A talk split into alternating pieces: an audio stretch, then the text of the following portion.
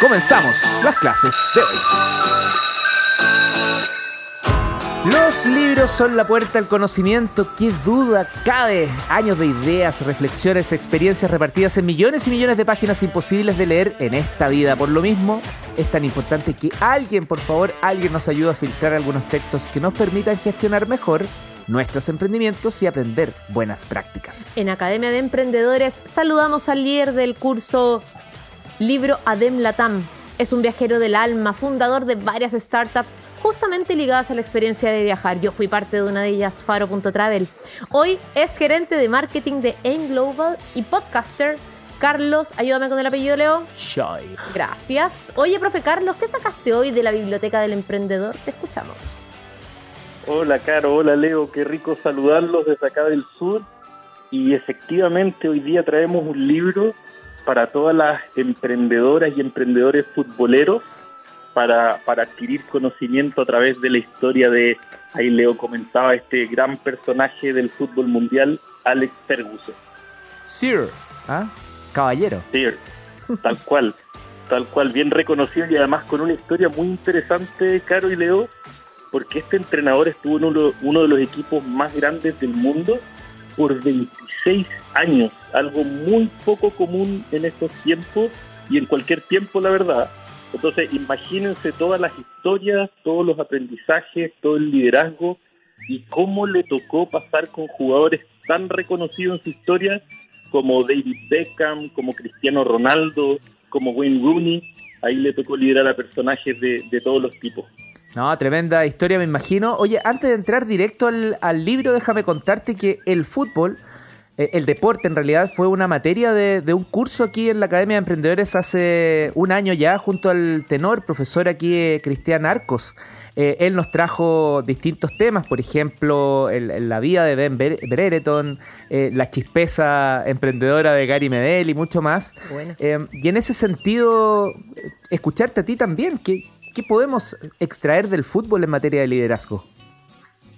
Mire, es muy interesante, Leo, antiguamente cuando uno hablaba de emprendimiento o de construir empresas, muchos hacían analogías con la guerra, ¿te acuerdas? Ahora el deporte eh, tiene muchas similitudes al emprendimiento y Alex Ferguson, sobre todo en el caso de cómo liderar equipos. Hay que pensar que, que en el caso de él, en equipos tan grandes como el Manchester United, no solo lideraban jugadores, sino que hay que considerar a todo el personal del equipo, los aficionados, los medios de comunicación, la dirección, los propietarios. Entonces, la manera en que lideran a un equipo tan grande como ese extrae información y conocimiento que puede ser muy útil y que hoy día yo lo repartí en algunas ideas base del Leo y Caro para poder compartirles eh, las cosas que se extraen de este hermoso libro. Eso pues, profe, entonces cuéntanos al tiro qué se necesita, qué pudiste extraer de este libro para liderar equipos exitosos. Mira, una de las cosas, Caro, que más me gustó a mí es que él durante distintas partes del libro habla de la importancia de observar y escuchar. Una clave del liderazgo, el poder estar siempre atento cuando se trabaja con grupos de personas, de no quedarse en lo superficial, sino que entender quiénes son, en qué circunstancias crecieron, los mecanismos que sacaron para, para poder ser la mejor versión de ellos. Entonces él habla mucho de conectarse con los equipos de trabajo y, y, sobre todo critica muy fuerte a todos esos managers que muchas veces solo hablan y escuchan poco. Entonces él mm. cuenta cómo en sus 26 años liderando al Manchester, una de las grandes habilidades y una de las cosas más importantes para él fue la habilidad de poder escuchar y meterse en la vida de los jugadores para sacar la mejor versión de ellos. Buena, tremendo. Me imagino que, también algo de disciplina debe existir en estos aprendizajes. Bueno, la historia de los padres de Alex Ferguson, Leo, es una historia de mucho esfuerzo, entonces obviamente desde chico y también en muchas partes del libro, él habla fuertemente de la disciplina y el esfuerzo y que considera que los equipos que tienen personas que no son capaces de disciplinarse no logran construir eh, grandes logros, grandes éxitos.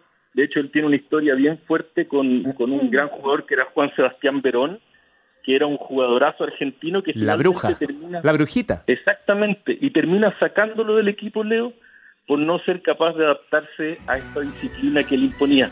Y por el contrario, jugadores tan talentosos como Cristiano Ronaldo, que era reconocido no solo por su gran talento, sino que también por su ética de trabajo y cómo la disciplina la llevaba al límite. Profe, entonces, observar y escuchar, tener disciplina y el esfuerzo, y me imagino que también aquí entran las, las bases de una organización, ¿o no? ¿Cuáles vendrían siendo esas? Mira, él también, Caro, habla muy fuerte de la importancia de constituir una organización que en la genética del equipo está construida para ganar. Entonces, en todo ese contexto, él va explicando cómo un líder necesita tener aliados, cómo la construcción de una cultura organizacional no es de un día para otro, sino que se construye con el tiempo y cómo en su caso tuvo que darse cuenta y transmitirle sobre todo a los propietarios, que pasa mucho en el emprendimiento de repente con los accionistas, de que no todos los objetivos son de corto plazo, sino que es importante construir las bases con el tiempo, con paciencia y que los resultados van llegando en la medida que esas bases están muy bien cimentadas. Y ahí entra también, me imagino, la personalidad que debiera tener un líder, ¿no?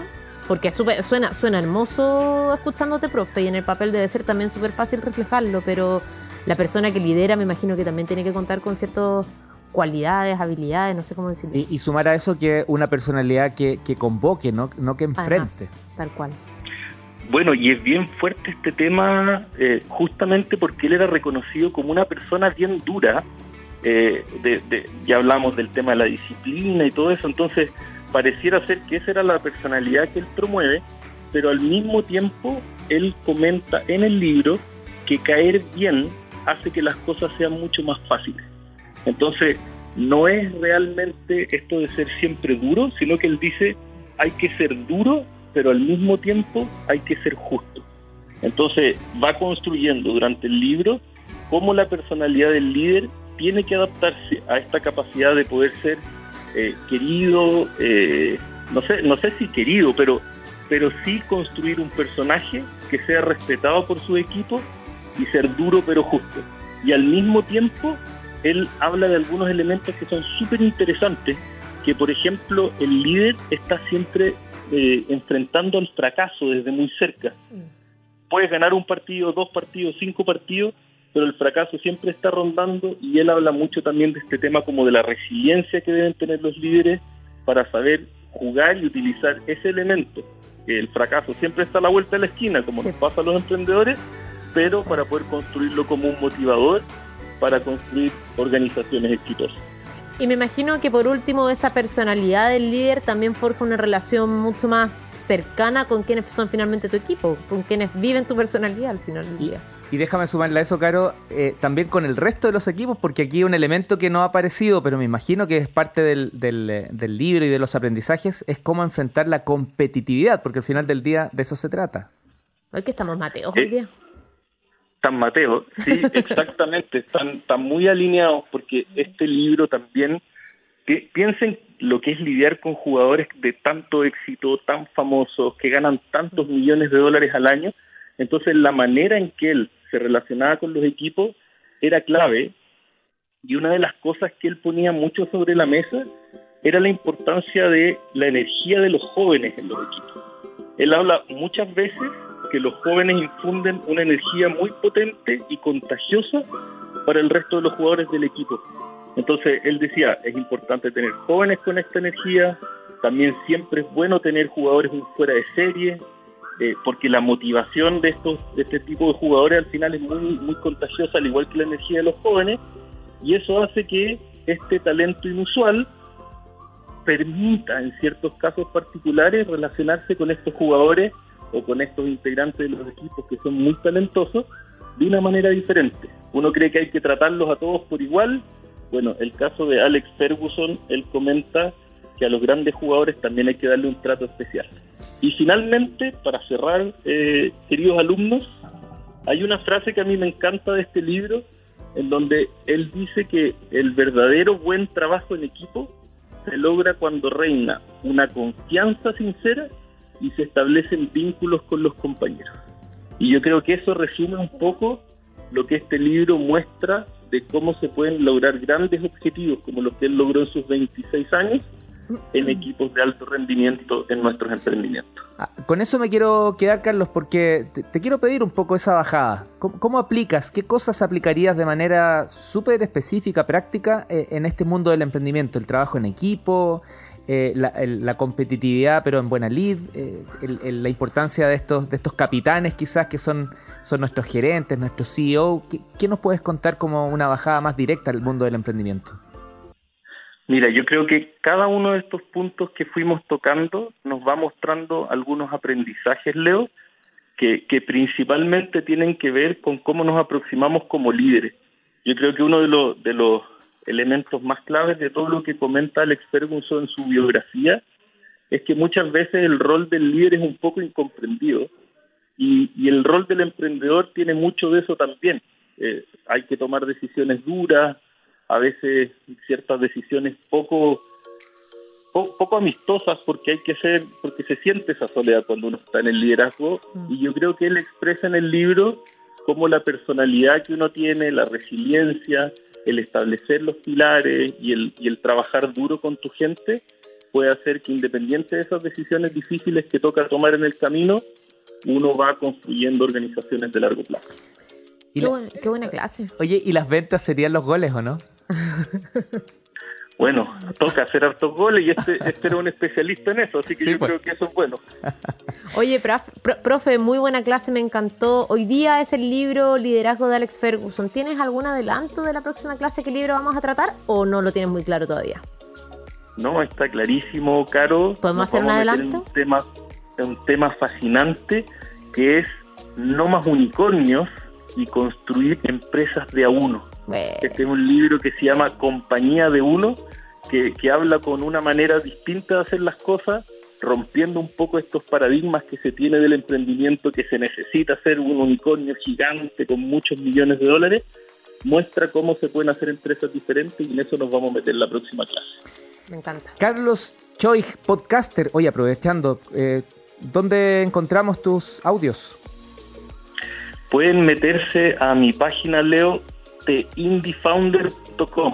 Ahí tengo todos los contenidos, mi blog, eh, algunos podcasts y distinta información asociada al emprendimiento. De indiefounder.com slash futbolero. No, eso lo, inventé yo. Carlos Choi, podcaster, viajero del alma, siempre acordándonos de faro.trail, fundador de varias startups justamente ligadas a la experiencia de viajar y hoy gerente de marketing de AIM. ¿Lo voy a decir tal cual? ¿Está bien o es AIM?